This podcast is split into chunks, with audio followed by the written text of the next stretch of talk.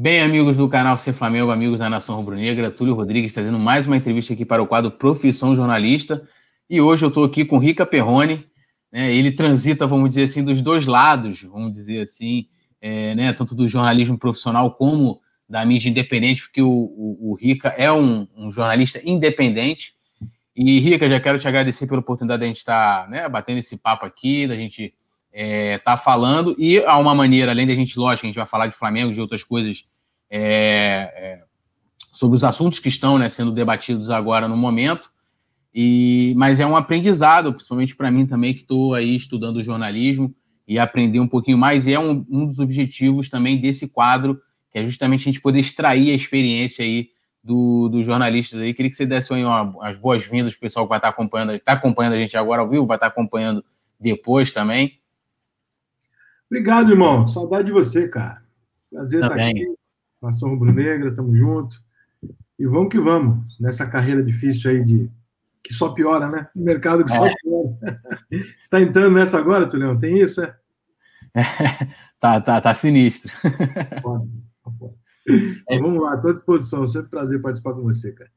É, a primeira pergunta que eu vou fazer é por que, que você decidiu virar jornalista, né? Quando que é, geralmente é, os sonhos de criança são os mais variados. Eu, por exemplo, tinha sonhos de ser jogador de futebol, não consegui atingir esse objetivo né, é, na vida, mas nunca pensei em ser jornalista. Se foi um acaso, o lance de criar o blog e tal, e falar, pô, né, e, e, e aprendendo, fazendo, e hoje eu estou estudando. Eu queria saber quando que você e como que você e por que decidiu virar jornalista. Cara, eu não consigo te dizer exatamente o momento, né? Mas eu me lembro quando eu era moleque, eu queria muito fazer uma coisa diferente. É... Diferente assim, da maneira que era feita. Eu nunca concordei muito com a maneira com que a mídia tratava o futebol e tal. É, eu tinha muito essa questão que eu achava errado a maneira com que se tratava o futebol com muita seriedade, pouco entretenimento. Então eu sempre quis fazer por esse ser um dos motivos. Mas além desse motivo também, é, eu queria conhecer meus ídolos. Eu queria conhecer o Senna e queria conhecer o Zico. E, e, aí eu falei, bom, já que eu não jogo porra nenhuma, não sou futebol, uh, então eu vou ser jornalista, que é o que tem. E acabou que foi, viu? não deu tão errado assim, não. É, e, e, você, né, é, início, você começou escrevendo né, num blog independente, que era lance lá do São Paulo, que é o seu clube de, de coração. Uhum. E eu queria que você falasse um pouco dessa sua trajetória, que começou aí de uma maneira bem independente, é, num nicho específico, que era né, escrevendo para a torcida do São Paulo, até né, virar o blog do, do site, né, no caso, o site do Rica Perrone, que é hoje um pouquinho de sua trajetória. Cara, eu, eu na verdade, é, quando eu comecei, eu não tinha uma intenção assim. É, eu não, eu não, tinha uma intenção muito clara na minha cabeça, porque eu não sabia exatamente o que ia acontecer com a internet, que surgiriam as redes sociais, eu não, eu não sabia que isso ia acontecer. Eu sabia que a internet estava ali na minha frente que, que era muito claro que aquele era o futuro, né? E que eu ia naquela direção, e que eu queria porque queria fazer da minha maneira. Então, é, eu comecei a fazer o, um site de Fórmula 1, eu fiz um site de Fórmula 1, é, durante muitos anos um site de automobilismo bem grande. Fiz um site de futebol, esse site de futebol durou muito pouco, e aí eu transformei esse site de futebol no site do São Paulo, que chamava Estação Tricolor. E lá a gente fazia, cara, assim, 15 anos atrás praticamente, hoje, o que fazem vocês, os canais do Flamengo, o Paparazzo, a gente fazia isso 15 anos atrás, só que 15 anos atrás tinha uma rejeição do cacete. Não do torcedor, dos patrocinadores. O cara falava, pô, não posso botar o meu dinheiro, a minha marca, num, numa, no site de torcida de um clube. Né? Então, você ficava com aquela situação. Então, assim, eu botei dinheiro naquilo ali uns dois, três anos, nunca recebi um real de volta. Tinha uma hora que eu desisti. Mas durante o site do São Paulo, que chamava Estação Tricolor, eu fui dando as minhas opiniões sobre futebol. Eu já tinha criado um blog, eu já tinha feito a transição de coluna para blog e tal. E aí eu comecei a comentar não só sobre o São Paulo, e as coisas foram acontecendo, né, cara? Porque a torcida do São Paulo dava audiência. Quando o São Paulo perdia, por exemplo, o Flamengo, aquele gol do Y, 2007, é, que se espera que o São Paulino vai dizer, não, porque é um absurdo. E eu era o cara que dizia, cara, não é um absurdo perder o Flamengo no Maracanã lotado, isso não existe. E aí eu comecei a ganhar simpatia de torcidas de fora, de falar, pô, o cara tá perdendo o jogo como o São Paulino, mas tá. E para mim isso era tão natural, era tão óbvio que eu, não, eu nunca compreendia, sabe? Mas aí eu comecei a perceber que a imprensa não fazia mais isso, né? E comecei a me posicionar nesse, nesse meio aí, cara. Que eu comecei a pô, se a imprensa tá aqui, não faz. O torcedor desse lado não confia mais na informação jornalística da imprensa quer mais entretenimento do que a crítica. Eu falei, pô, vou, é aqui que eu vou, é aqui que eu vou fazer o meu. E deu certo, cara, mais ou menos. Né? É, e você também teve passagem, vamos dizer assim, por, pelas grandes mídias, né? Você, você teve seu blog também hospedado no Globoesporte.com. Você também teve um programa na Rádio Globo que era com o Adnet. É, né, e, e, assim, eu vejo você fazer muitas críticas, né? Não, não só à grande mídia, mas aos jornalistas. Eu acho que não seria, não é pessoal, mas a maneira é, é, como se faz jornalismo. Por que, que você critica é, é, ainda assim muito a, a, grande mídia? Porque assim, cara, eu acho que jornalismo é uma coisa importante de você fazer na política, de você fazer na economia, né? De você fazer em, em assuntos altamente relevantes. Futebol não é algo, algo relevante para cacete. futebol ele é uma diversão, né? Ele é muito importante, mas ele é um lazer das pessoas, ele é um entretenimento. E a maneira com que se trata, às vezes você fica olhando o cenário das coisas no Brasil, você fala que engraçado, o cara tem muito mais ímpeto em criticar um lateral direito do Vasco, do Flamengo, do Grêmio, do que em derrubar um, um, governante corrupto, sabe? O cara tem muito mais preocupação em explicar para as pessoas o que está acontecendo com a pandemia. É muito menos importante, e o cara faz isso com muito menos ímpeto, uma emissora, do que explicar para o cara se o pênalti foi pênalti ou não foi. Então, transformar o futebol na coisa mais importante, mais preocupante de todas, e ao mesmo tempo usar o mau jornalismo para desgastar as outras, eu acho uma desgraça. E eu falei, eu não vou fazer, cara, porque o cara, quando procura futebol, o cara procura futebol por amor, cara. Né? Você procura futebol porque você quer relaxar, porque você é apaixonado por aquilo. Eu não posso ser o cara que vou dizer para você que aquilo é uma merda, que aquilo ali é um problema, que aquilo ali é corrupto. Se é corrupto, cabe a mim pegar, entregar as provas e derrubar o cara. Agora, ficar falando, como a maioria dos jornalistas fala, ah, é isso, é aquilo. Que, quantos provaram? Quantos fizeram uma matéria e foram atrás e provaram isso? Quantos botaram? Nenhum. Três ou quatro, uma matéria do Fantástico, quebrou um presidente. Então, assim, a grande maioria fala, fala, fala, fala, fala, mas o que, que vocês fazem para mudar? Nada. Né? Então, fica uma coisa assim, eu falei, bom, então se é para ficar falando e não fazer nada, porque eu não sou repórter, eu não vou atrás disso, porque não é a minha função, não sei fazer. Se é para comentar futebol, eu vou comentar futebol dando ao torcedor a sensação que dá alegria para ele, que é o que ele procura. Ele procura o futebol para isso, para ter um entretenimento, para se sentir apaixonado, envolvido com aquilo. E é isso que eu vou fazer. E aí, por muitos anos, eu fui fazendo e fui sendo entendido como um puxa-saco dos clubes ou como é, um cara que realmente tinha a intenção que eu, que eu realmente tinha. Os anos vão passando, cara. A credibilidade ela vem com os anos, né? Você vai repetindo as suas ações durante muito tempo, tudo. chega uma hora que as pessoas param de achar o que, que você faz, por que, que você faz. As pessoas passam a ter certeza, passam a entender. ok, esse cara faz a mesma coisa há 20 anos, ou seja, esse cara não está fazendo nenhum tipo de jogo.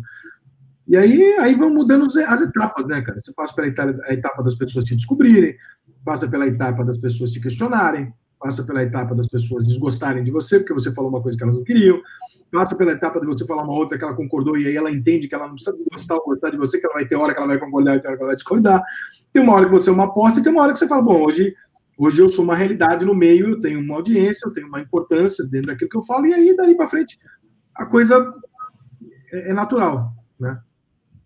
É, eu gosto muito da, da, da, das suas. Eu acompanho o Rico, a Rica há muitos anos e Pô, inclusive, eu sugiro a leitura de um texto, que é, que é o que eu me lembro assim, de, de, cabeça, que é, acho que é o pai palmeirense, filho flamenguista, alguma coisa assim que você fala, né? E o Rica é o cara que fala muito da alma do futebol, né? Não é aquele cara, né? não é o PVC, que é, ah, você vai no 4-4-1, 4-2, tira um, bota o outro.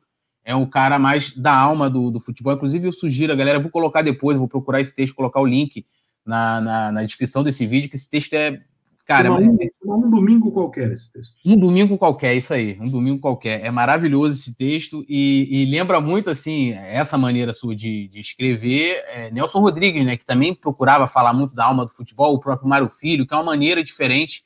Né, você não vai ali analisar o futebol, tipo, como o Theo Benjamin, né, que tem entrevista com ele aqui, que né, faz aquela análise tática muito clara para mim, que sou um leigo, né, eu não sou muito desse lance das táticas, e, e assim, eu, eu, eu, curto bastante, né? Deixa eu dar só uma lidinha aqui no pessoal está começando a chegar bastante mensagens aqui. O Carlos Henrique Vieira, ele, ele fala aqui, ó, Rica, não concordo é, o, do, do, clube com dono. Você fica refém da vontade dele. O United diminuiu quando os americanos compraram. Tá dando aqui a opinião dele. Acho que você deve ter comentado isso em algum momento aí. Eu falei que eu, vídeo. você não é refém do presidente do seu clube? O Cruzeiro não foi refém agora do que a diretoria fez? O Corinthians não é refém do André Sanches? Muda muito pouco. Na verdade, esses caras podem destruir o seu clube. Tudo bem que quando o cara é dono, ele pode destruir e continuar ali, né? Mas, na verdade, é uma tendência mundial. O mundo inteiro faz isso, né? Grande rei, sou fã desse viado. Rei Kraus aí, né, deixou um comentário aqui, ó. Rica falou algo numa live é muito interessante. O brasileiro não gosta de futebol, gosta de vencer. É muito verdade. Concordo. E é engraçado que assim, você percebe isso né, no dia a dia, né? Por exemplo, é, eu frequento uma academia aqui no Rio, né, embora não pareça, eu frequento uma academia há mais de dois anos. E as pessoas, ela, assim, você tem ali aqueles três ou quatro que se identificam sempre como torcedores de um clube, e tem a grande maioria que vai com roupa de academia, nunca falou de futebol, nunca parou para entrar na nossa resenha e tal. Mas o Flamengo começou a ganhar. O que apareceu de gente que não tinha nada a ver com futebol, com cabelo. Aí hoje tem ingresso, o cara vai assim, nossa, que loucura! quando, tá, quando tá ganhando é mais fácil, né? É, irmão, parece até a prima do amigo, todo mundo quer falar que torce. O Lincoln de Oliveira Souza fala que ó, comecei a assistir jogos antigos do Flamengo só para ver o Zico jogar depois que o Rica falou que ele jogou mais que o Messi. E sim, ele jogou mais que o Messi. O que, que você embasou para você chegar nessa, né, nessa conclusão de que o Zico jogou mais que o Messi? Que eu concordo, inclusive. Eu acho que a semelhança, que engraçado é que o Zico é um cara que não concorda com isso. Né? Uma vez eu fui entrevistar ele, ele falou: não, não, imagina. Eu falei, quem que parece com você? Ele falou o Kaká. Eu falei, Zico, eu vou te agredir. Você tá de sacanagem, pelo amor de Deus. Porra, Galo. O Kaká, bro, o Kaká jogou pra cacete, mas você é outro negócio. E é muito parecido, né? Porque o Zico ele tinha um problema de ser pequenininho, mirradinho, ele era um carregador de bola que soltava bem a bola, batia muito bem. Ele é muito parecido com o Messi. Só que ele faz isso numa faixa do campo mais central, o Messi faz isso mais é, lateralmente. É, mas é muito parecido os dois, né? O jeito de jogar e tudo. Como o Zico tem as questões da contusão, você pula algumas etapas é, na carreira do Zico. Mas assim, o Zico na seleção jogou o que jamais o Messi jogou na seleção argentina. Né? O Zico perde um pênalti em 86, mas ele é o grande jogador da seleção brasileira por pelo menos oito anos. É, é um meio-campo que tem quase mil gols. Né? É. É, cobrador de falta o melhor que eu já vi na minha vida, ele, o Marcelinho. Um jogador de postura impressionante, fora do campo, né? um cara especial. E, e, ele jogou num momento, cara, que o futebol era muito mais difícil, não pela questão da pegada, pela chegada, pela força física, porque hoje é mais difícil, mas era muito mais difícil tecnicamente. Para você ser brilhante tecnicamente, você tinha que ser brilhante de verdade. É. Hoje você pega jogadores contratados a 100, 200 milhões de euros que você fica olhando e fala, é mesmo, que loucura. Você sabe que você não vai nem contar dele para seus filhos, e o cara vale uma, sabe assim, e o cara não, né, o cara é bom. Ok, bom jogador. Na época do Zico e tal, o cara tinha que ser um gênio para jogar a camisa 10 da seleção brasileira. Não tinha que ser bom, ele tinha que ser um gênio. É. Né? Então eu acho, que os, eu acho que a maioria dos jogadores da década de 80 e 90, especialmente 80, jogaram mais do que os jogadores atuais. Porque a, a exigência técnica era muito maior, né? É. Era absurdo. E a disputa também, né? Você pega os anos 80 ali, pô, você pegar a, sele, a seleção que deixava, deixou de fora o Roberto Dinamite. Né? Porra, cara, se botar o Roberto Dinamite hoje, ele seria o, né, o, o embaixador da seleção. Porra, é uma loucura, né? Acho que se a gente for pegar hoje, assim, voltar no tempo e falar, pô, vamos botar aqui. Eu acho que talvez o Neymar seja um cara que a gente fala, pô, dá para botar nos 11 aqui, porque realmente o é muito, muito acima da curva. Mas tirando ele, sabe, a gente vai. A gente vai sempre para trás, porque a gente vai buscar sempre lá atrás os caras, né? É, eu vou ler aqui, ó, o Matheus Riff, ele fala, boa tarde, Turi Rica, respeito máximo ao trabalho que vocês produzem, parabéns, obrigado aí, o Matheus. É, Rica, a gente, assim, pô, eu acompanho jornalismo esportivo desde moleque, né? Eu lembro que meu pai comprava ainda aquele jornal do esporte rosa. Eu lembro da fundação do jornal Lance. E depois, com as redes sociais, né? Aí chegou o primeiro Orkut. Eu conheci você, né, cara? Você sempre esteve ficando careca e nunca fica. eu tô, tô no caminho. sempre ameaçando ficar careca, o Túlio não muda. Isso, ele tá sempre com o mesmo cabelinho ali, eu não sei o que ele faz, não, cara. Não, é que eu dou de chavada, deixa crescer um pouquinho, aí dar uma penteadinha assim, dar uma, dar uma ajeitada. É, e, e, assim, acompanhando pô, o, o, o, jornalismo esportivo pô, desde moleque, e eu vi que com a chegada das redes sociais, principalmente com o comportamento dos usuários nas redes sociais, posso dar um exemplo, por exemplo, a Cris de Sá, do Fim de Jogo, que é um blog né, independente, que ela sempre fazia aquele lance de, de os bastidores, né? Os arredores do estádio, pré-jogo. Hoje, todo, todo grande veículo de imprensa faz isso. Eu lembro que aqui no Brasil, não sei se na Europa, é, talvez é, já se fizesse isso os clubes, mas aqui no Brasil, o lance do tempo real, de comentar jogo a jogo no Twitter, quem fazia é, eram os torcedores. Inclusive, eu lembro que eu fazia isso em 2011 também. É, né, lance tal, minuto tal, não sei o quê. E hoje todos os clubes fazem, a grande mídia também. É, você acha que as redes sociais, a tecnologia mudou o jeito de se fazer jornalismo esportivo? Acho que mudou o jeito de fazer jornalismo, né, cara? Para pior e para melhor, né? Primeiro que é uma acomodação muito grande, porque ainda tem muito jornalista antigo que entende que o grande mérito do trabalho dele vai ser dar informação antes dos outros. Quando, na verdade, quando você tem um Twitter, uma rede social, dar informação antes, ela significa o quê? 5 segundos? 15 segundos? E a informação se perde sem dono. Então, eu acho que hoje é uma enorme perda de tempo você querer ter informação antes. Nós temos uma geração aí de jornalistas formados na geração anterior trabalhando na de hoje que eu chego a achar engraçado. O cara gasta horas do dia dele atrás de um furo para chegar no Twitter e falar: atenção, Fulano quer contratar Joãozinho. Em quatro minutos todo mundo está falando sobre isso, ninguém sabe que foi ele, ou seja, não ganhou nada com aquilo. Né? Então eu sou a favor do seguinte: faça a melhor matéria, a melhor entrevista, o melhor pós, a melhor. Né, um especi... sei lá, faça o melhor conteúdo, mas não necessariamente o mais rápido, porque não tem mais sentido. A notícia rápida ela vai surgir sozinha. Se você, o Michael Jackson, cara, quando morreu, isso não faz tanto tempo assim, eu me lembro que eu estava online no Twitter, me lembro que foi dia do aniversário do meu pai, e eu estava online no Twitter e Michael Jackson morreu. Né? Como é que foi tirada essa dúvida? Quando um médico do hospital teria tweetado lá nos Estados Unidos, falando assim: sim, o Michael Jackson realmente teve entrado aqui com um problema assim, assim, assim. E todo mundo foi lá começou a retweetar, e aí o TMZ já tinha dado, e se confirmou. Mas isso foi confirmado pela rede social, não foi confirmado por nenhum veículo de comunicação, entendeu? A Chape, o acidente da Chape. O acidente da Chape, quando aconteceu, estava eu e Marcela Diné no telefone, três horas da manhã, botamos numa na Rádio Caracol do, da, da Colômbia. Eu ouvia em espanhol e me traduzia, porque eu não entendia tão rápido quanto ele o que os caras estavam falando, e eu ia botando no Twitter. E o cara da Rádio Caracol, entrevistando um fulaninho qualquer lá, ouviu numa rede social, ele viu num Twitter de alguma coisa de aviação, tinha confirmado que aquele avião tinha sumido o radar. Aí ele deu. Aí nós somos naquele Twitter. Naquele... Ou seja, a cobertura foi toda feita interligando informações oficiais de vários lugares, não necessariamente indo atrás de. Né, ninguém precisa pegar um helicóptero e sobrevoar a área, você tem que chegar. Então se confundiu uma dose do que o jornalista tem ou não que fazer, é, mas por outro lado também se criou uma, um método mais fácil. Hoje eu acho que todo mundo trata o futebol com mais leveza, sabe? Eu acho que tem mais a Lê Oliveira, mais rica e tal, do que do que aqueles caras de gravata chato, reclamando, sabe, analisando como se fosse. Pô, Túlio, assim, eu acho que 20 anos atrás, eu não sei se você assistiu o documentário da seleção brasileira no Prime, da, da Copa América. Ainda não assisti. É um documentário que mostra razoavelmente para as pessoas o Tite trabalhando a parte tática. Mostra o que, que ele escolhe, como é que ele monta e tal. 20 anos atrás, 10 anos atrás, talvez, 15, a gente podia chegar para um treinador e discutir, sabe assim, você fez isso com ar até meio, pô, como é que você botou o cara ali, tu não enxerga, tal, não sei o quê. Hoje, cara, quando você vê aquilo, você vê um nível de detalhe que a gente não tem a menor condição de discutir. A menor.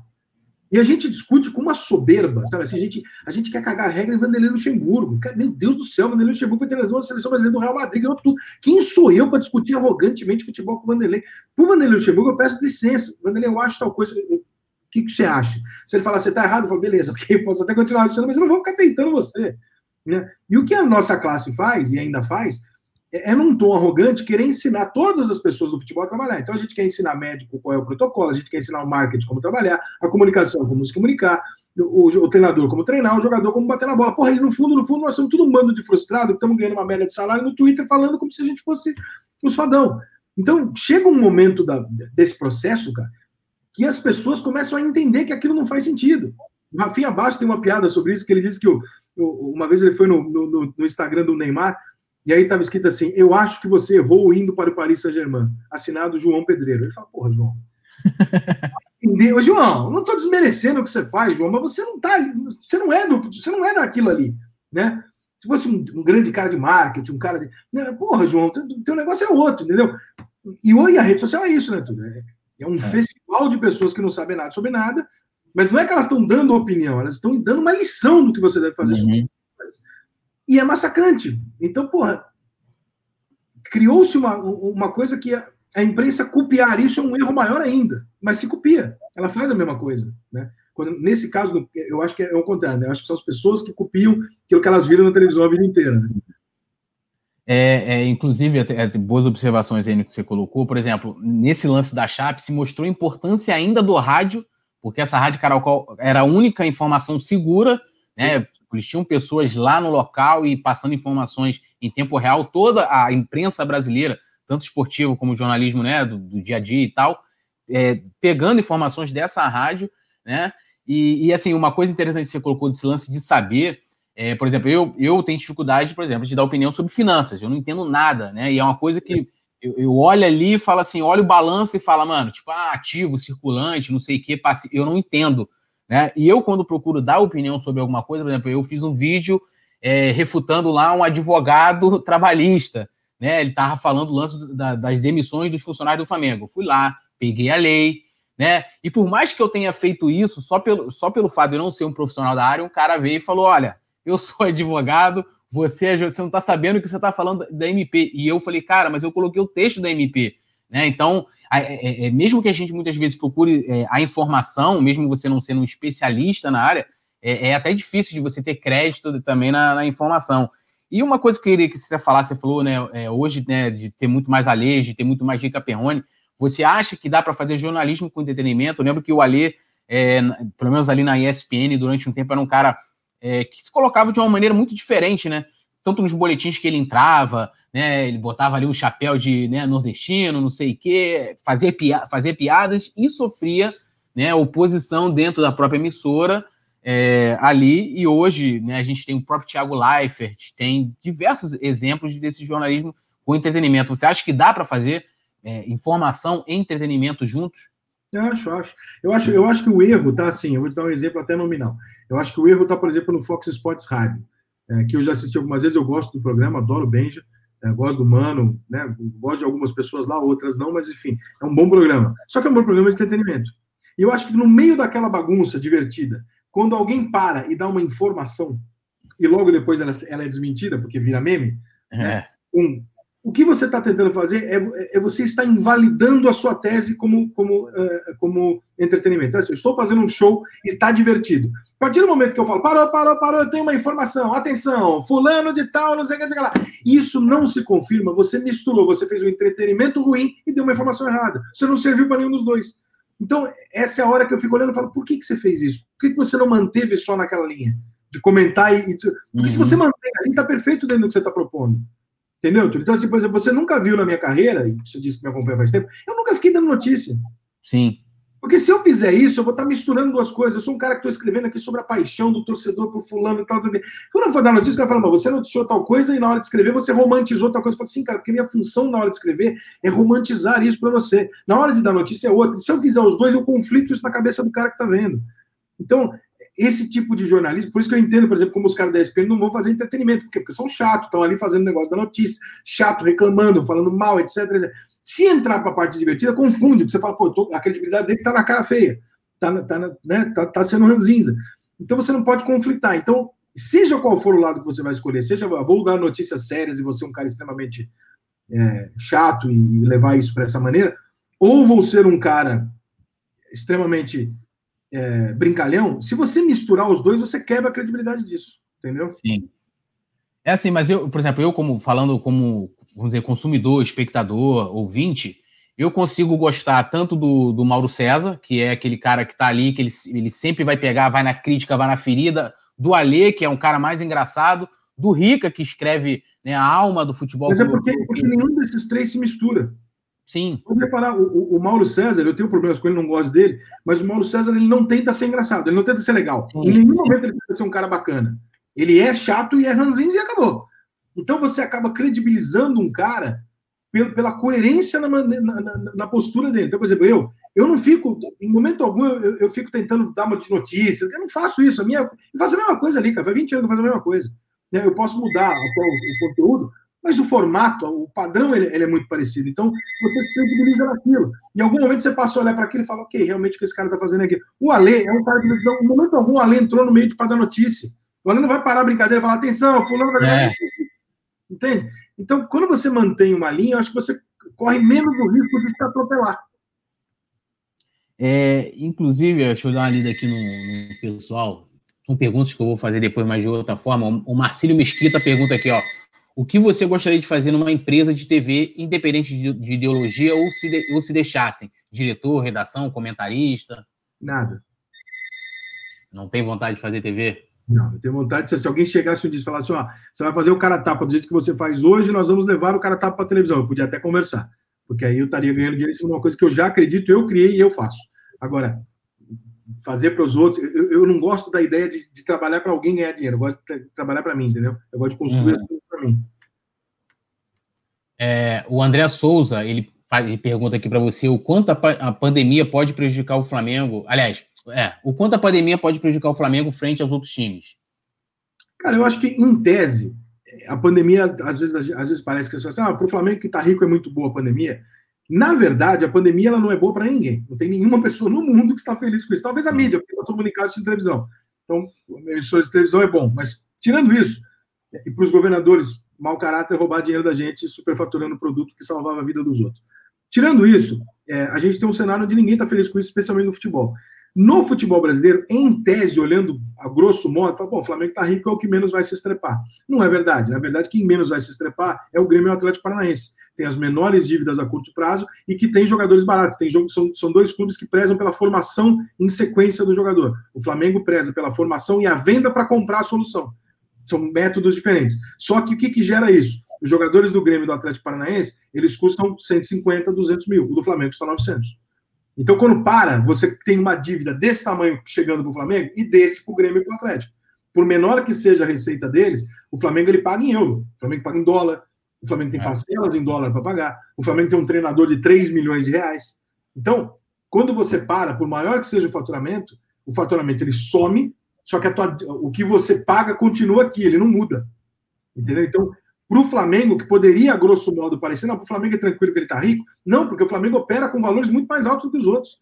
O Flamengo, a filosofia do Flamengo com, a, com relação à base nos últimos anos não é a revelação pela reposição. Essa é uma filosofia que outros times do Brasil têm, mas o Palmeiras e o Flamengo não têm. Eles lançam o menino, vendem o menino e compram a solução de 29 anos. Às vezes mais barato, mais, mais novo, mas, mas assim, ele compra a reposição. Então, para o Flamengo, é ruim para caramba. Por isso que o Flamengo está desesperado pela volta. Porque o Flamengo está apenas. O Flamengo está com uma planilha na mão. Aliás, no dia da paralisação, o Flamengo já era contra. O Flamengo ele tem uma planilha na mão. E como ele é gerido como empresa hoje, o Flamengo já há alguns anos, né? Ele tem uma visão muito pouco humana e muito extremamente empresarial. Ele fica com a planilha na mão, olhando, falando: fudeu, fudeu, fudeu, fudeu, preciso voltar, fudeu, fudeu, fudeu. E ele não consegue saber como fazer isso. Então, as atitudes do Flamengo, às vezes eu acho que elas são um pouco impensadas, exatamente pelo fato de que o fator humano do Flamengo está muito para trás nesse quesito, porque tá batendo nos caras um desespero de olhar e falar: caraca, o meu prejuízo vai ser maior, porque eu pago muito. Eu tenho, eu tenho, meu custo é muito alto, o Flamengo ganha muito, mas gasta muito. Então, o cara vai entrando em desespero. É mais fácil a lojinha aqui da esquina fechar dois, três meses, segurar a onda, segurar um aluguel ali e voltar, do que um cara que tem 5 mil funcionários. Você entende? É, é, uhum. é, mais fácil. E o Flamengo não é um clube reestruturado há 20 anos. O Flamengo é um clube recém-estruturado. Não tem um caixa de milhões, ele tem uma dívida de milhões. Né? Nenhum clube brasileiro está, acho que nenhum clube sul-americano está na condição de falar, não, eu tenho dinheiro guardado para passar por isso. Não, não tem. Ninguém deve, todo mundo deve, ninguém tem dinheiro guardado. Ninguém tem caixa no futebol sul-americano. Então, eu, eu, acho que esse, esse é o lado ruim uh, é, para o Flamengo. E pior ainda, né, Túlio? Aquilo que a gente começou a entrar no ar aqui. A possibilidade de você ter, a possibilidade grande de você ter uma Libertadores cancelada exatamente no momento em que o Flamengo acha um daqueles times que a cada 30 é. anos se encaixa. Né? Era o momento onde o Flamengo não dá para dizer que ia ganhar, porque pô, a Libertadores estava no segundo jogo, né? A Libertadores é mata-mata, não é assim que funciona, mas pô, você tem o Flamengo como um dos favoritos. Então, né? É, vou até, a gente ia falar disso um pouco depois, mas é, não tem problema a gente entrar agora. O Matheus Riff fala que se faz algum sentido o Flamengo estar pressionando o retorno dos treinos, mesmo sem um calendário futebolístico. Não, é, o meu ponto aí, cara, é o seguinte, eu acho que o Flamengo está cometendo mais um erro humano que é o que eu acho que falta ao Flamengo. A minha única crítica ao Flamengo é essa, tá? A minha crítica ao Flamengo é a falta de sensibilidade da diretoria em compreender que aquilo não é só uma empresa. Você não está gerenciando a Sky, você não está gerenciando o Banco do Brasil, você está gerenciando uma paixão. E não tem faculdade que te ensine a gerenciar paixão. Portanto, você pode pegar metade do seu currículo e usar como administração, outra metade para jogar no lixo. Porque você não tem um produto fixo, você não tem. Então, onde eu acho que a diretoria do Flamengo comete erros? Por exemplo, nessa volta. Por quê? É, eu já tenho na minha, no, no, no meu, no meu no meu cenário, na minha imagem, hoje o negócio do Ninho, que é uma merda. Todo Flamengo está triste com isso, é horrível isso para o Flamengo. Né? Não tanto quanto para as famílias, mas é horrível. O próprio flamenguista se foi contra o diversas vezes. E eu não acho que o Flamengo seja culpado da pressa de pagar ou não pagar, porque isso é jurídico. O Flamengo tem mais que esperar a lei, uhum. tudo bem. Mas isso está ali, essa luzinha está ali. E vai ficar enchendo o saco por muitos anos. No meio disso, o Flamengo volta sozinho a treinar, sem jogo no meio de uma pandemia. O que, que vai acontecer? Em tese, o Flamengo está treinando à toa, porque não tem calendário, está tá lá treinando. Na medida em que o Flamengo peita e fala, não, você é o único a treinar, Você já pensou se alguém da comissão técnica pega essa porra e morre? Pô. Como é que o Flamengo faz com a imagem internacional dele? Você fala, pra quê? Pra treinar. Treinar pra quê? Pra nada, porque não tem jogo. Então por que diabos você tá fazendo isso? Por que, que não há o entendimento de que o Flamengo sozinho não adianta ele brigar com a Globo que ele não vai ganhar? Não adianta ele brigar com. O Flamengo tem que se unir aos outros clubes e todos eles fazerem o mesmo movimento. Porque um sozinho vai acontecer o que aconteceu nesse primeiro semestre. O Flamengo não foi transmitido, os outros foram e ninguém ganhou nada com isso.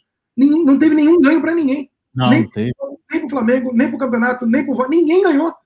Puta coisa horrorosa, né? Os movimentos têm que ser feitos coletivamente. Você chama aqui Vasco, Fluminense, Botafogo, sempre fala aqui, ó, o que é melhor para nós quatro? Por quê? Porque se vocês três estiverem na merda, ao contrário do que pensa o torcedor, se vocês três estiverem na merda e eu voando, é ruim para mim. Eu preciso estar voando em cima de adversários fortes. Eu não preciso, eu não posso estar voando em cima de merda, porque aí eu desvalorizo o que eu estou fazendo. Então, nesse processo todo, eu acho que o Flamengo correu um risco bobo. E não tem por que fazer o que ele fez. Mas fez. Então, não entendo. É, o Wagner Henrique pergunta aqui, ele até mandou, colocou duas vezes, quais as dicas você dá para quem quer iniciar uma carreira é, de jornalista independente? Vou lançar um cursinho online semana que vem sobre isso, fica de olho aí. aí. Segue nas minhas redes aí que você vai, você vai acompanhar. Tem Instagram e YouTube, é o que eu tenho hoje. É, o Amauri comenta aqui, ó, Rick é um dos poucos jornalistas, jornalistas que fala com, com sensatez sobre 87. Inclusive tem uma fala do Rica lá naquele documentário, né, o Copa União, é, que mesmo como São Paulino, né, o Rica... O Juvenal ficou chateado comigo na época, rapaz.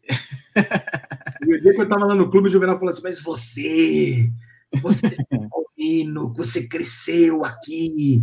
Eu falei, Juvenal, o senhor assinou em 87, ele falou que se dane. Eu falei, como que se dane, presidente? como é que se dane, presidente? Ele falou assim, as coisas mudam. Eu falei, que como? Juvenal, o senhor está errado, Juvenal. Aí ele deu risada, falou, ah, você também seguiu reto. é uma figura. É, ao, ao, longo dos últimos anos, é, você vem aumentando, vamos dizer assim, o seu nicho, né? Eu lembro, depois eu fui entender porque eu lembro que até quando você estava lá no, no Globo Esporte, seu blog também tinha, era, você era um desenho, ninguém sabia como é era seu rosto, então era um, com a camisa verde, branco, depois entendi porque você é, é, torce para a mocidade independente, Padre Miguel aqui do, do, Rio de Janeiro, né? Gosta muito de carnaval, e você começou a aumentar, você começou a falar de futebol, de, de carnaval no seu blog, você começou a falar de política também, que é no seu canal, né? Mas você é, começou a opinar isso muito nas redes sociais, levar isso para o seu blog. É por que, que você resolveu é, trazer esse tipo de, de assunto para o seu conteúdo profissional? Cara, porque o futebol ele, ele, ele é muito nichado. Por mais que a gente ache que não, aquilo que o Rei Kraus falou agora há pouco, essa história de que ah, o futebol é loucura nacional, não é verdade. Não é verdade. Quantos sócios tem o Flamengo, Túlio? Pô, é, sócio torcedor? É. Ou sócio normal? Sócio torcedor estava com 100 mil, não sei qual. Eu, vou olhar certinho aqui. 40 milhões de torcedores. Ele não tem 40 milhões de torcedores. Nenhum time tem sequer 30, 40% do número que fala. Ele tem 30 milhões, 40 milhões de possíveis pessoas que têm interesse nele. Mas ativo. 103 mil. Aquele cara que realmente não precisa ser sócio torcedor para ser Flamengo, não é isso. Mas o cara que assiste todo jogo, o cara que tem um produtinho, um chaveiro, o cara que sabe quem está jogando, o cara que dá audiência na televisão, que é um sócio torcedor, que vai num jogo por ano, compra uma pecinha. Esse cara é um, só, é um torcedor ativo. Que é aquele cara que minimamente assiste. E eu não estou falando do Flamengo, eu estou falando de todos. Os clubes de futebol eles têm menos de 10% do seu total de torcedores engajados com o clube.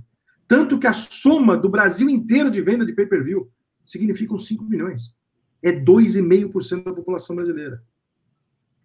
Nós não somos malucos por futebol. Nós somos malucos pelo momento em que o nosso time está vivendo. Então, se o seu time está bem, você consome mais. Quantas camisas vende por ano um, um, Flamengo, Túlio? Ah, deve chegar ali, dependendo, né, às vezes, do modelo, do momento que o clube vive, passa de um milhão de camisas. Um milhão? Porra. Num grande momento do clube. É. Caramba! Cadê os outros 40, entendeu? Se você pegar o, o, papel, você vai chegar a uma conclusão simples. E repito, não estou falando do Flamengo, estou falando de todos, tá? Você pega geral. a proporção, vai dar mais ou menos isso. Estou falando do Flamengo porque é o canal do Flamengo. É muito pouca gente engajada para o total, entendeu? Então, fica uma coisa muito discrepante, cara. A gente não tem a real noção disso. É, deixa eu dar uma lida aqui. Tem uma pergunta aqui do João. Na verdade, ele pede para você, deixa eu colocar aqui na tela ele pede para você elencar é, os três melhores clubes financeiramente do futebol brasileiro e os três piores, né, na, na, na sua avaliação. Cara, eu vou falar só dos grandes porque aqui eu acompanho, tá? Eu não acompanho todos, então eu não acompanho os menores, porque não dá, porque eu sou uma pessoa física, eu não sou uma empresa, então eu tenho que mandar um repórter por time. Eu acho que o Fluminense e o Botafogo são os dois times que têm a situação pior.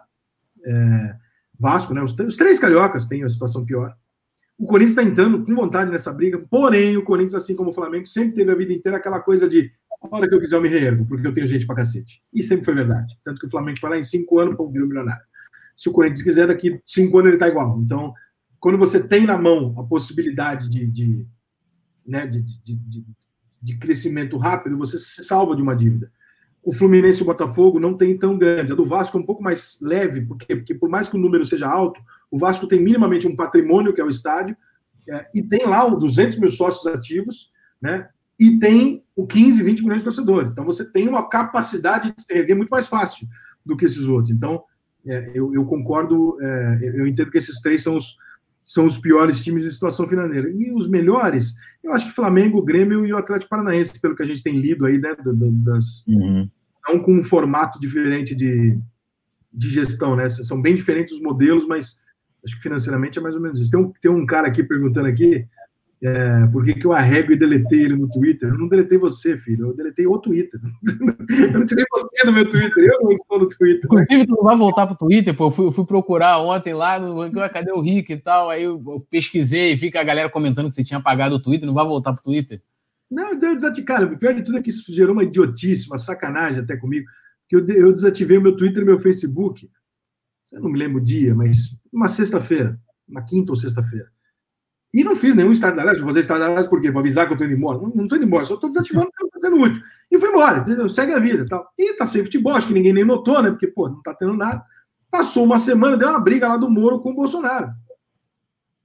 E eu não tenho nada a ver com isso. Pelo contrário, eu sou muito mais do lado do Moro do que do Bolsonaro. Mas aí algum idiota pegou lá e falou: Ih, olha só, o Rica eh, ficou chateado que o Bolsonaro teve problemas com o Moro e deletou o Twitter. Eu falei: Oi? Aí tem gente falando, o Bolsonaro mandou o Rica deletar o Twitter. Gente, eu nem falo com o Bolsonaro. Como é que eu... O que está acontecendo? E eu recebendo isso pelo Instagram, e eu comecei a responder no Instagram, falando, gente, que loucura, eu, eu, eu saí do Twitter uma semana tanto. Vocês que, que eu ia adivinhar um negócio. Que, que, e outra, o que, que eu tenho a ver com isso? Eu não, cara, e criaram uma puta de uma história e tal, não sei o quê. Mas aí de noite me mandaram algumas, alguns prints de pessoas corretas, né? Falando, não, gente, olha só, eu já tinha visto aqui, olhou na busca, viu que durante a semana várias pessoas tinham mandado mensagem rica, você não tá aqui e tal. Falei, pô, mas que, que sacanagem, como as pessoas são babacas com esse negócio de política. o cara quer meter política no desativar um Twitter, cara. Dizendo que você arregou, né? Agora, uma pergunta assim, é, é, polêmica, porque isso gera debate, acho que em todas as torcidas, né? Inclusive, eu participei de um debate aqui com torcedores de outros times.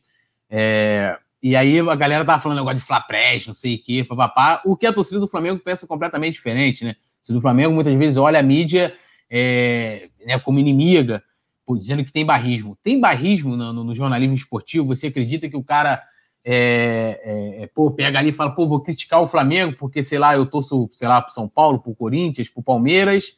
É, você acredita nisso, que há barrismo no jornalismo esportivo? Tem, tem sim, acho que sim. E acho que a Flapres existe e ela é contra e a favor do Flamengo. Eu, se fosse flamenguista, preferia não ter a Flapres do que ter. Ela existe. Porque a maioria dos jornalistas são flamenguistas, como a maioria dos lixeiros, como a maioria dos ricos, como a maioria dos nadadores, como a maioria dos gays, como a maioria dos garçons, qualquer maioria do Flamengo, porque o Flamengo tem uma torcida. Então o Flamengo tem as maiorias em qualquer lugar.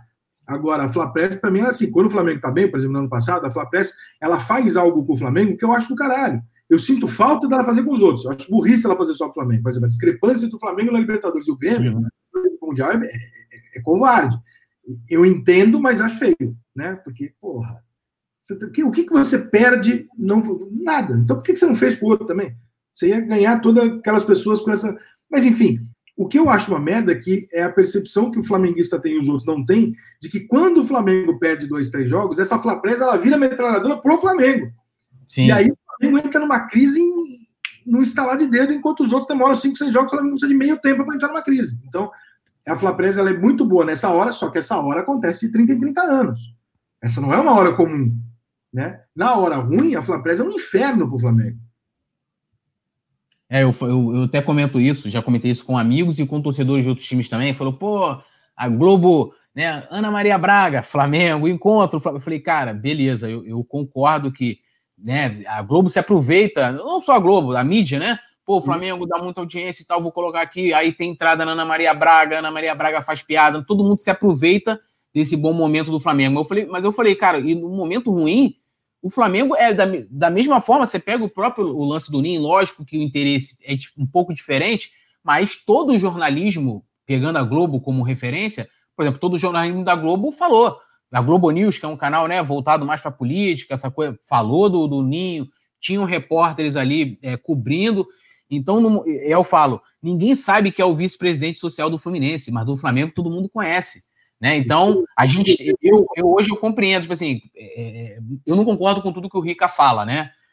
Então, tipo assim, eu vou lá e, ou, ou, não leio, né? Ah, ó, vou aqui, ó, o Rica tá falando um montão de merda aqui, vou parar de seguir o Rica, né? Que eu acho que muita gente deveria fazer. Porque a partir do momento que o cara pega a polêmica, que às vezes você vai ali, você, você fala assim, ah, eu prefiro o mata-mata, né? É, você gosta muito dessa, dessa discussão. Aí o cara começa a te xingar por causa da sua opinião.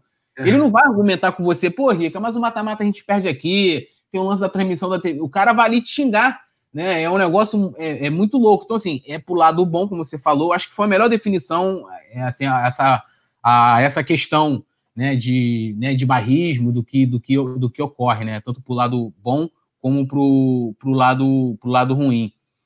É, continuando aqui, agora a gente vai entrar, vamos dizer assim, um pouco né, nesse momento de agora. A gente até falou sobre esse lance do, do Flamengo né, tá forçando né, essa volta né, do, do, do, futebol, forçando o que eu estou falando, porque o Flamengo, é, como eu acompanho os bastidores, eu sei que o Flamengo começou a trabalhar nos bastidores, né, foi lá conversar com o Witzel, trabalhou dentro da Federação do Rio para que eles se posicionassem, tanto que eles, a FERJ emitiu, né, que foram duas notas, né, é, sobre essa questão da volta do, do futebol.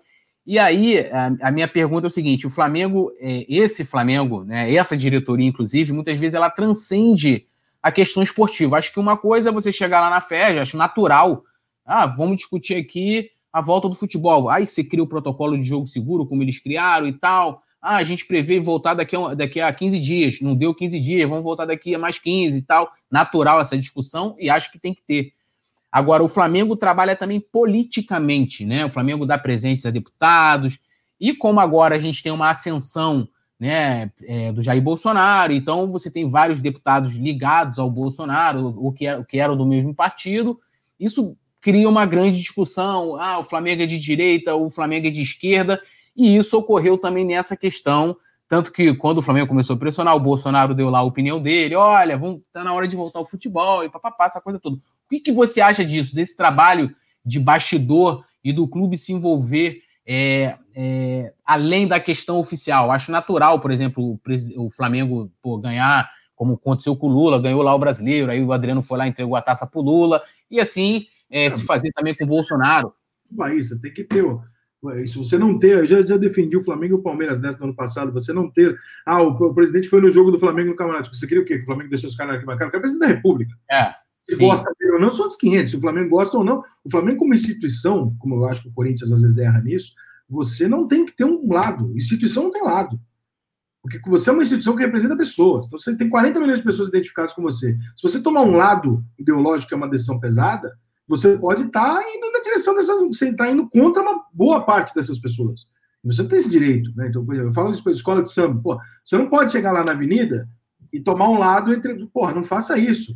Brigue contra a corrupção, brigue contra a causa de todos. Agora, se você for brigar com uma causa específica, que tem um lado, você vai ficar numa situação ali que você vai rachar suas pessoas. O Flamengo, ele é o Flamengo porque ele tem 40 milhões de torcedores. Senão não era nada. Ele era é, uma, é, né? Até aproveitando, antes de você é, responder a pergunta que eu fiz propriamente, é, você não acha que muitas vezes o Flamengo peca da maneira como ele se comunica? Eu vou te dar um exemplo. É, o Stuart Angel, né? Todo mundo sabe, ele era de esquerda, foi guerrilheiro na época da ditadura, papapá, papapá, foi atleta do Flamengo, campeão carioca, tem a sua importância na história do Flamengo como atleta. Eu reconheço isso, não concordo com tudo que ele fez na vida dele, é, respeito a opinião dele. E aí, um grupo de sócios, inclusive eu vou fazer é, uma entrevista aqui com o grupo Flamengo da gente, se mobilizou para recolocar um memorial que o Stuart ganhou na época da gestão da Patrícia Mourinho, quando não tinha essa polarização hoje, então, na época, ela colocou, não teve discussão nenhuma, foi uma homenagem a um atleta do Flamengo. E aí, o Flamengo, para não querer se envolver nas homenagens que foram feitas ao, ao Stuart, fez uma nota dizendo: olha, o Flamengo é uma, né, uma instituição apartidária, apolítica, papapá, papapá, aquela coisa toda. Uma semana depois, saiu a foto do deputado que até estava na CPI da, do lance do Ninho, o Rodrigo Amorim, né? Tem, claramente tem um posicionamento dele, isso gerou uma enorme polêmica, e depois teve essa questão justamente do, do Moro e o Bolsonaro estarem lá no jogo do Flamengo no Mané Garrincha, e o Flamengo postar uma foto na sua rede social logo depois de, ah, a gente não tem, é, né? Ou seja, vou colocar aqui o que me passou ali. Não quis se posicionar quando é, a polêmica estava num, numa pessoa, uma, num ex-atleta de esquerda, né? Porque até porque ele não estava se homenageando a, o, o, né, o, a pessoa do Stuart esquerdista, mas sim o Stuart, o grande atleta que foi no Flamengo. E depois o Flamengo, entre aspas, tá, se posicionou é, à direita, vamos dizer. Você, você não acha que peca muito pela comunicação do clube? Acho, acho sim. Acho que é confuso. É, eu acho que você não tem que fazer nenhum dos dois. Eu acho é, discussão do Caio Ribeiro com o Casagrande, né? Você, você... é. onde que eu acho muito perigoso, eu acho desnecessário, entendeu? Eu acho que o clube é o clube e ele tem que respeitar a figura do presidente. Ele tem que, não importa se ele gosta ou não, até porque se ele tiver uma má relação com o governo, ele vai ter problemas com as dívidas que ele tem. Os clubes têm e tem que ter uma boa relação com o governo. Então, assim, é, acho que você confundir a questão do atleta com o lado político dele, acho uma puta bobagem. É, Porra, cara, eu não sou um cara de esquerda, o Raí é meu maior ídolo, é um puta do esquerdista, entendeu? Eu não posso confundir, porque se eu for confundir, cara, olha só, eu vou ter que quebrar metade dos meus CDs, né? Eu vou ter que tirar metade dos meus livros da é. vida.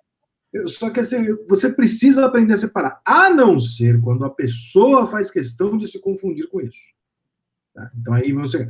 Aí nós temos um momento onde é o seguinte: você é um ídolo e você tem a sua opinião quando perguntado que você quer se manifestar. Quando você faz disso um ativismo tão importante ou tão forte na sua carreira quanto o que você jogou, você está embaralhando as duas. Você vai perder metade dos seus fãs ali e vai ganhar outros fãs que nem gostavam do esporte que você praticava. Mas é você que está embaralhando. O que não pode é o clube embaralhar. Isso não pode acontecer.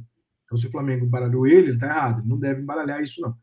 É, se for uma, uma, uma coisa, por exemplo, o Casagrande. O Casagrande ele é um comentarista de futebol, um ídolo da história do Corinthians. Mas o Casagrande, ao longo dos anos, ele faz questão absoluta de se colocar politicamente como um cara assim, assim, assim, assim. assim.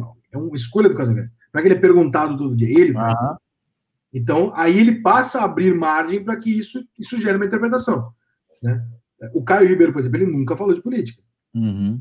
Não tem margem ainda nesse meio você falar, ah, mas o Caio não gosta dele porque ele é Bolsonaro. Como é que você sabe que ele é Bolsonaro? E se ele for, ele nunca usou de. Você perguntou para ele, ele respondeu.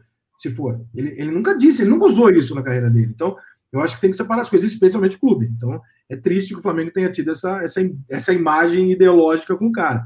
Né? Como você não querer homenagear o Muhammad Ali nos Estados Unidos porque ele era um cara ativista, porra. Sabe? É bizarro, né? É, e aí, agora entra a questão da, da, minha pergunta, né? O Flamengo vem trabalhando politicamente, e aí o, o que passa e aí falando como torcedor, como eleitor, como sócio do clube, como cidadão, de que o clube está comprando um discurso né, político para ele. Você tem essa, essa, essa, mesma, essa mesma opinião, ou você não vê problema nenhum de que, ah, se o Flamengo tem uma entrada lá com o governo federal, ele deve lá é, falar, ele, se ele concorde com aquela pauta aí, como você bem colocou, o presidente ou uh, um vice-presidente, ele deve incorporar essa pauta. Como é que você vê essa, essa, essa questão? Cara, eu vou te falar que se eu fosse presidente de clube, eu me metia o mínimo possível com qualquer coisa desse tipo. Eu, eu manteria o máximo de distância, é, porque não tem, não, não tem como você agradar nem a maioria, entendeu? Fatalmente você vai desagradar até quem concorda com o lado que você se posicionou por ter se posicionado. Então, a chance de você ter um prejuízo é muito maior do que você ter um lucro nisso. Então, fica na tua, sabe? Eu uhum. acho que sabe, eu, por exemplo, quando eu falo de política, porque você falou, pô, às vezes você comenta política, assim, que eu posso levar de prejuízo? Eu posso perder uma série de seguidores, como pode ter o ganho que eu tive, que eu ganho um monte de gente que não gosta de futebol, mas me acompanha pelas minhas posições. E tudo bem. Eu estou ganhando, estou perdendo, tô trocando tiro, não tem problema, eu vivo de, de, opinião. Agora, você imagina, por exemplo, se o Thiago Leifert amanhã resolve falar em quem ele votou, o que, que ele ganha com isso? Nada. Ele perde, porque hoje todo mundo gosta dele, todo mundo acompanha ele. É. Ele vai perder metade. Então, tem gente que é bom. No caso do clube é ruim, entendeu? É, é uma coisa uhum. que é necessária. Eu acho que o Flamengo tem que, se, tem que lidar com o governo que for. E não se posicionar nem simpático e nem antipático. Ele tem que ser extremamente diplomático. Né? O presidente da República assistiu o jogo do Flamengo. Se o presidente está aqui a camisa do Flamengo, está aqui o camarote do senhor. O senhor é presidente da República. Não me interessa se eu gosto do senhor ou não. Eu jamais, eu jamais votei no PT, mas eu jamais questionei que o Lula recebesse a seleção, que o Lula. Isso não faz sentido, ele é o representante máximo da nação. Não pode fazer idiotice que nem aquela jogadora de futebol fez. Ai, porque se eu for campeão, não vou, não vou ser recebida na Casa Branca pelo Trump. O que, que você tem a ver com o Trump, cara? Yeah. Ele representa o país, o cara quer te dar um negócio, o cara vai te dar um prêmio é, em nome dos Estados Unidos. Não, não é ele, não é pessoalmente, entende? Só que as pessoas levam isso pro pessoal, como se o Flamengo pudesse escolher, não, mas o meu presidente é o Ciro Gomes. Não existe, o presidente é o Bolsonaro. Então, se ele, ele, se ele for no jogo do Flamengo, ele tem que receber a camisa e um camarote, como qualquer outro presidente. Né? Porque porra, é assim que você faz relacionamento. As pessoas que esquecem que tem dívidas, questões, etc., por trás de tudo isso. As pessoas acham que o mundo é. Né? É, deixa eu ler aqui ó, os comentários bons. O Felipe Coelho, parabéns, Rica, melhor jornalista esportivo do Brasil. Te acompanho anos e sempre manteve a mesma linha e coerência esportiva. Um gênio para escrever sobre futebol. Obrigado, irmão. O Amauri, ó, Rica é um jornalista sensato, o único São Paulino que concorda que Júlio César foi melhor que o Rogério Ceni. Ainda tem um aqui, ó, o Pacato. Só o Rica para mim fazer assistir um canal, um canal do Flamengo. É. O Matheus Gil fala aqui, ó, falou tudo rico, o Flamengo não irá passar ileso desta crise econômica e há uma, uma não sei, acho que é uma parte da torcida que não enxerga isso, complicado. É, aí, ó, eu, eu, faço essa brincadeira, às vezes flamenguistas às vezes comprar comigo, eu falo, o momento do Flamengo é o seguinte, cara, se o Flamengo for lá estuprar a sua mãe, o flamenguista vai falar, ah, mas também ela pereceu, né? Porque o Flamengo é. tá cara. O flamenguista tá em lua de mel, o Flamengo tá jogando bola pra caralho, ganha tudo, os ídolos estão lá, foi reforçado, o ídolo que você queria foi mantido. É um momento, cara, que o flamenguista sonhou uma vida. Então é um momento que você não pode chegar. Eu tô, eu, as pessoas falam, se você está falando pouco do Flamengo, né? Que você falava muito mais. Por quê? Porque é um momento de você mexer no Flamengo. Não precisa. Ele sozinho, nesse momento, ele é suficiente para o torcedor ficar olhando e admirando, porque tá do caralho. Então não tem por que ficar discutindo e avaliando, você entendeu? Não tem muito o que falar. O que, que eu posso escrever para exaltar mais o Flamengo do que o Brasileiro Libertadores que ele fez? Pô. Não tem coisa a fazer, tu. Você entende? Eu posso fazer quando o Flamengo tá na merda. Eu posso ajudar, posso escrever alguma coisa que mexa com todo Agora, como é que eu vou fazer alguma coisa relevante ou que precise ou que seja adicional ao que o cara já está vivendo? Porra, cara, olha a Libertadores que vocês ganharam, cara. Vocês ganharam faltando três minutos para jogar no jogo que vocês é. jogaram adversário, estava tudo entregue já, casa caindo, os contra-ataques aparecendo, vocês estavam quase tomando o segundo gol. De repente o zagueiro me dá uma cabeçada para trás e sobra na perna boa do Gabigol, mano. Porra, é um momento de vocês, é um momento de vocês curtirem o que vocês esperaram a vida para ver, entendeu? Eu fiquei a vida inteira, né? Porque eu, é, eu, eu, comecei a. Né, eu nasci em 84, aí comecei a torcer nos anos, nos anos 90, início dos anos 90 pô, quando chegou o meu momento de ver aquele Flamengo que eu sempre, eu sempre idealizei o Flamengo do Zico, campeão da Libertadores, campeão brasileiro, né, atropelando todo mundo, e acontece essa, né, essa pandemia, isso que está acontecendo agora no mundo, e a gente tem que paralisar o futebol e tal, uma necessidade, né? É, o Wagner Henrique pergunta aqui, é uma pergunta que eu acho que é difícil. Como monetizar um jornalismo independente? Cara, propaganda, e graças a Deus tem o YouTube na vida aí, que é que ele ajuda, né? Ele mesmo vende as propagandas e repassa uma parte. Não é muito, mas assim, é, é melhor do que o que a gente faz nas outras redes sociais, onde a gente dá um puta de um conteúdo para eles, prende as pessoas lá dentro, e quando você bota um link, eles boicotam o seu post. Então, assim, eles não te devolvem mais nada. O YouTube e o Instagram, minimamente, eles têm ainda o Instagram através dos stories e o YouTube através da remuneração, eles têm minimamente ainda a possibilidade de permitir que você faça disso um trabalho. O Twitter e o Facebook, não mais. É, e o Facebook tem a questão de monetização, mas eu, por exemplo, não sou aprovado para monetização no Facebook porque eu posto aleatoriamente coisas engraçadas. E então, assim, para mim, para mim perdeu o valor. Então, eu fiquei, fiquei exatamente com os dois que me monetizam. Exatamente esse. O critério é exatamente esse. Os quatro me estressam, mas dois me pagam. Eu não vou ficar me estressando com duas coisas que não me pagam, né, que me prejudicam. Né? Ó, o, o, Leandro Ferreira fala que eu não quero fazer pergunta, só quero dizer que o Rick é um traíra. Disse na própria live que estava cansado e agora está aí falando pra cacete. KKK, um abraço. Eu sabia que eu ainda tinha mais uma hora com o Tulhão aqui, porra. Entendeu? Eu sabia que dali meia hora, 40 minutos ia vir Túlio. Tá relaxado aqui, que senão, entendeu? É, o Marcílio Mesquita fala que eu gosto muito do cara tapa, principalmente com pessoas de esquerda, debates de ideias. Pochá, Dinedo, Vivier foram excelentes. Tem alguém que você gostaria de fazer? Eu acho que talvez seja alguém da esquerda. Muita gente. Muita gente. Eu tenho, eu tenho vontade de entrevistar muita gente. Eu acho que tem pouca gente que eu não tenho vontade de entrevistar, porque eu amo, eu amo fazer entrevista, só que ela tem que ser presencial. Por isso que o cara tapa não tá assim. Todo mundo fala, pô, porque você parou o cara tapa agora que é só fazer online? Eu falo, não, online não dá. Porque o meu, o que eu uso de ferramenta para entrevistar o cara é completamente pessoal. É, é ali na hora, é, é, de uma maneira minha. Eu não vou conseguir fazer isso online com a pessoa. Eu não vou conseguir fazer. Então eu espero passar e volto. Mas tem muito, nossa, muita gente. Agora, alguém de esquerda que eu quero entrevistar, cara, assim, eu gostaria de compreender a visão do Freixo sobre algumas coisas, porque eu não entendo. E não é de sacanagem, é porque eu realmente não entendo. É... O Lula é um cara que eu gostaria de entrevistar. Uhum. Queria, queria alguém, queria ver o Lula dando uma entrevista para alguém que não é chapa dele, entendeu? Como é que ele reage? Porque, pô, até hoje eu só vi entrevista onde ele dá um abraço no cara antes, um abraço. É. Eu não vou ser ruim com você, não, mas tem algumas perguntas que eu preciso fazer, né? Agora vamos às polêmicas aqui, ó. É, você é, começou a se discutir quando se paralisou o futebol. Vão mudar o calendário? O, que, que, o Brasil deve aproveitar esse momento, é, é, igualar o, com o calendário europeu e tal. Você é a favor que se, que se mude o calendário é, agora, ou que não mantenha o calendário de 2020 e a gente se aperte, faça o brasileiro mata-mata. Qual é, vamos dizer assim, no meio da, dessa paralisação, qual a ideia do, do, do Rica para o futebol brasileiro? A ideia é a seguinte: a Europa sempre quis ter o calendário brasileiro. Só que a temperatura, o clima deles não permite que eles façam isso. Mas o sonho deles era ter um ano inteiro. Então nós temos essa possibilidade. A minha grande questão é a seguinte: para mim é indiferente, se você quiser mudar, para mim é indiferente. A Libertadores é de quando a quando? Então vamos na dela. Porque é isso que é a nossa, nossa prioridade. É. É então por que nós vamos enfraquecer nossos times com uma pausa no meio? Não faz sentido. Se a Libertadores falar, vou mudar para junho a junho, mudamos no dia seguinte, porque aí a gente tem que seguir para ganhar o principal torneio. Né? Mas hoje, não vejo motivo, não. É, Cadê? O Rei Kraus, olha, ele comenta aqui, ó. Fiz um vídeo falando exatamente sobre isso, né? O retorno sem o campeonato, que teve gente dando chilique. Não tem lógica alguma voltar. Outra pergunta, Rica. Imparcialidade, né, no jornalismo é um mito? Sim, sim. Você não precisa é. ser. Você pode ser imparcial é, na hora de apresentar os fatos, né? É, mas na maneira com que você vai conduzir até a busca pelos fatos, você instintivamente não vai ser. Eu vou, eu vou ser muito mais criterioso com alguma coisa que eu quero pegar do que com alguma coisa que não me interessa pegar, uma sacanagem, entendeu? Eu vou ser muito mais criterioso contra os meus inimigos do que contra os meus amigos. Isso é absolutamente natural, isso é do ser humano, cara. Sabe? Você vai ser. Se eu chegar para você e falar assim, porra, acho que minha mulher tá me traindo, e você chegar para mim e falar, porra, eu acho que minha mulher tá me traindo também, você vai ser muito mais duro com as atitudes da sua mulher do que com a minha. Porque a sua problemação, a minha não é. Entendeu? Então você vai falar, ah, mas ela pode estar, tá... não, esquece isso, Rick, ela pode estar tá fazendo não sei o quê.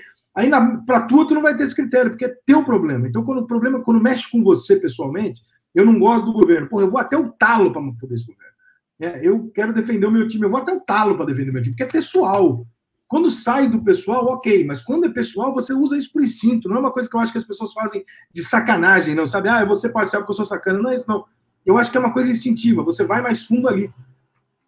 É, inclusive, eu, né, como eu estou estudando jornalismo, aí eu li assim o professor falando: gente, não existe verdade. Quando você vai apurar uma notícia, você ouve um lado, ouve o outro, você investiga, você procura chegar dentro de uma matéria o mais próximo da verdade, né? Até porque, de qualquer forma, por mais que é, você faz uma matéria, e eu já fiz aqui várias matérias lá no, no, no serflamengo.com.br, e muitas vezes o cara diz que aquilo ali não existe, é mentira e tal. É, e, e, a gente também vai se acostumando, né? O Rica não é dessa galera dos apuradores, mas, por exemplo, é, eu entrevistei alguns aqui, Paparazzo, Raíssa, Deco, galera de Flamengo que, que, né, que faz isso, que apura. Ele fala: Ó, eu sei quando o dirigente está é, ele tá me falando a verdade ou não. Chego lá para ele, pergunto, ele não me responde, já sei, ó, tem alguma coisa aqui e tal. Você vai, né, é, pegando as coisas aqui. O Matheus Giff comenta. Você quer comentar alguma coisa sobre isso? Não, assim, a verdade a gente nunca conhece, né, Túlio? Porque isso é que nem tudo na vida, né? Se você tiver uma briga aí, você com o teu irmão, você vai ouvir teu irmão, vai ouvir você, mas a verdade, de fato, você tem uma verdade, ele tem uma verdade. Qual é a verdade? É. você para determinar qual é a verdade, né? Se você não viu, não participou, você não estava lá, você vai viver diversões. Então, talvez a verdade para você se torne aquele cara que conta melhor a versão dele, não necessariamente seja verdade.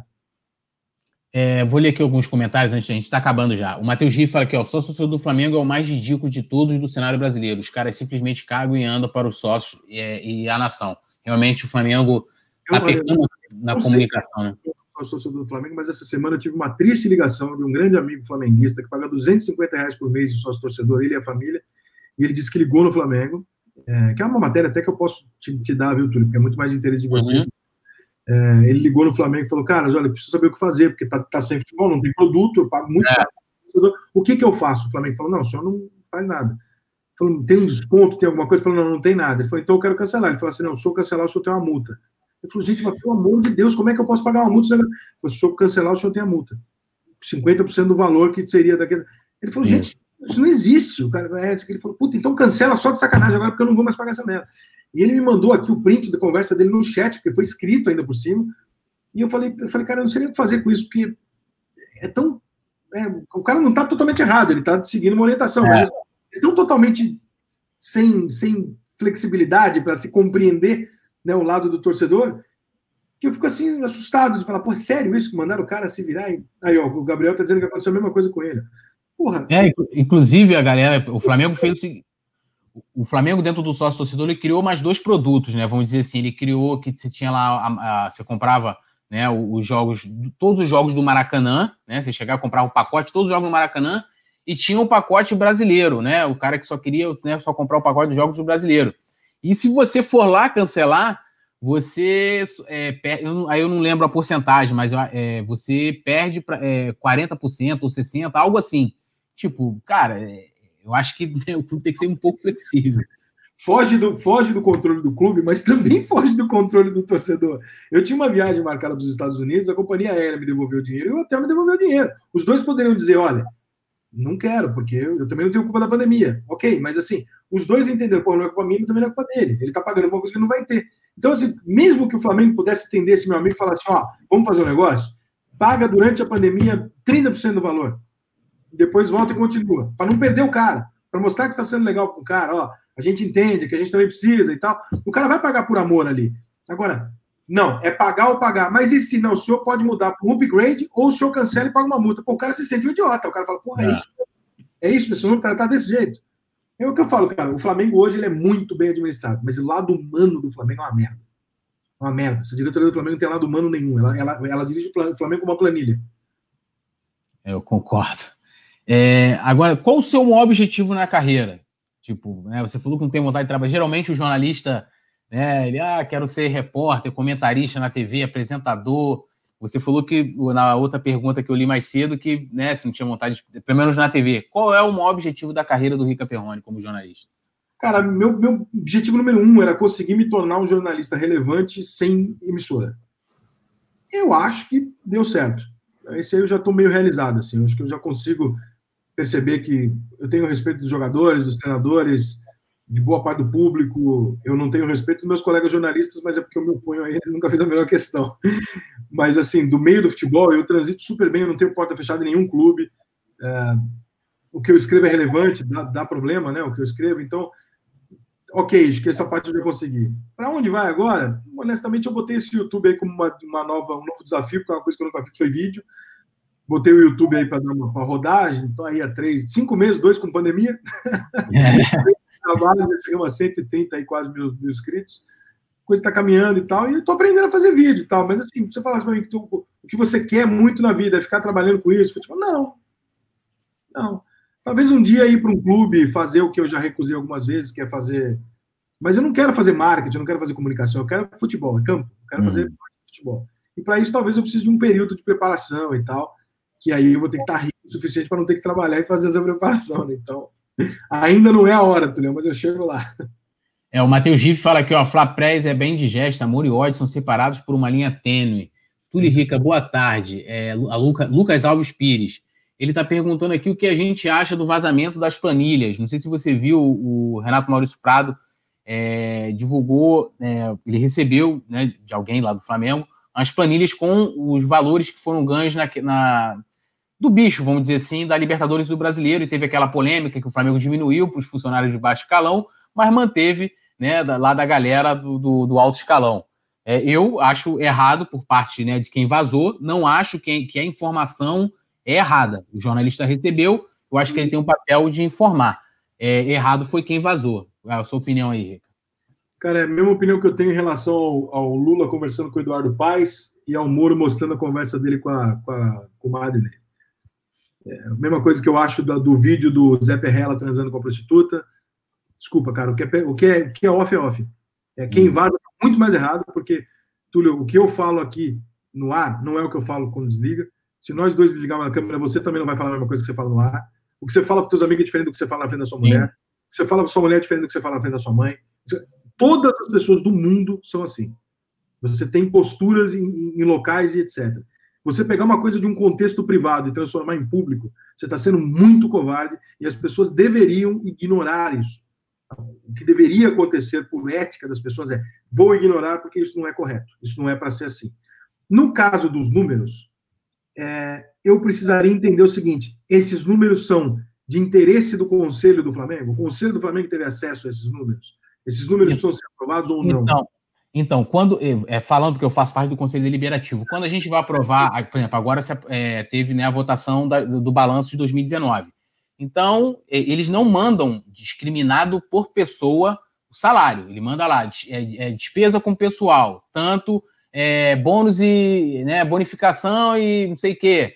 Aí coloca lá. A gente não tem essa planilha né, é, esmiuçada de quanto cada um ganhou. Né? Só para esclarecer, se quiser. Sim, eu acho que bastaria. Eu, eu, honestamente, cara, já recebi muita coisa desse tipo. Eu já recebi muita planilha vazada, já recebi muito contrato. Eu tive o contrato do Dagoberto antes do Dagoberto assinar com São Paulo. Eu nunca publiquei, porque eu acho que tem certas coisas que as pessoas têm direito à privacidade.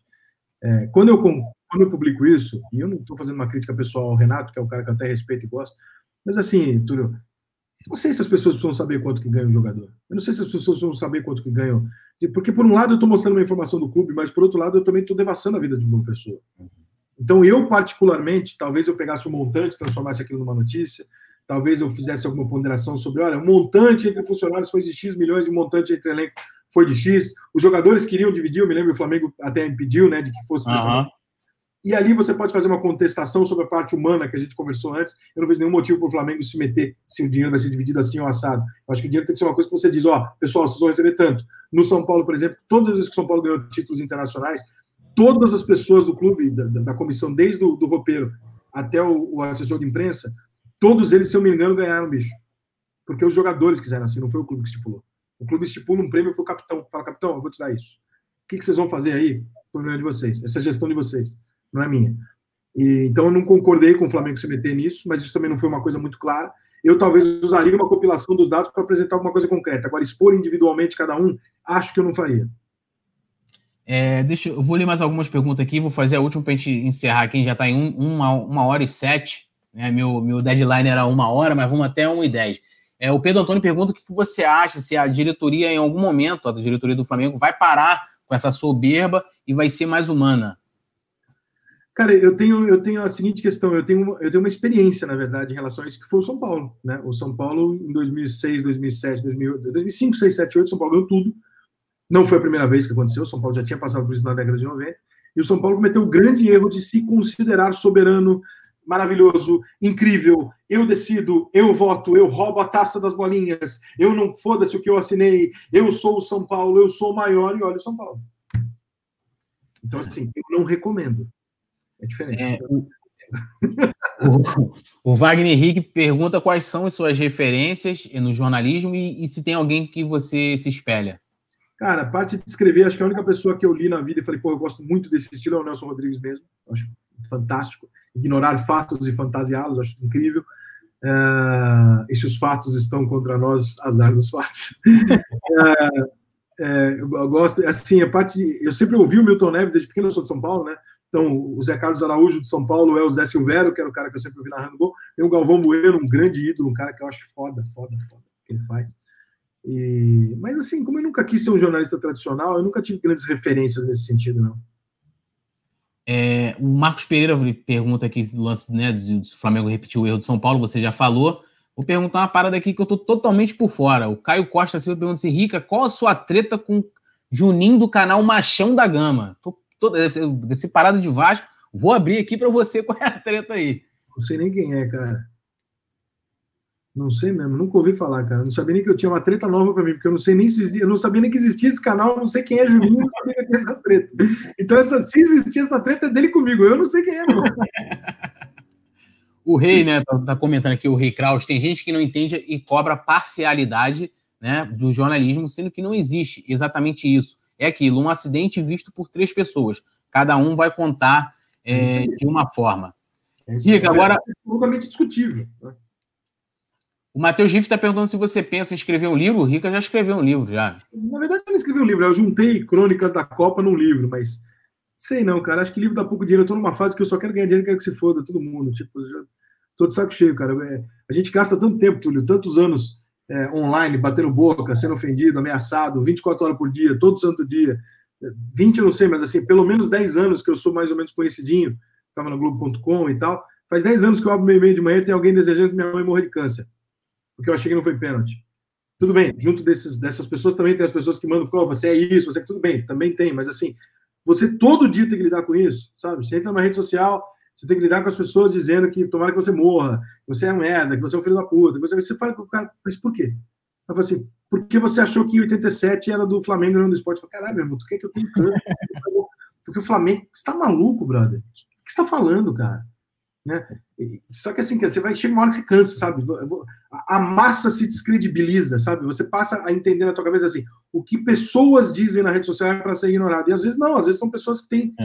mais legal, mas o todo é muito ruim, cara. E aí você fica meio de saco cheio, vai cansando. Então, assim, não tem vontade de fazer quase nada que seja um projeto de realização pessoal. É, a minha realização de projeto é, é, é dinheiro. Hoje eu quero ganhar dinheiro.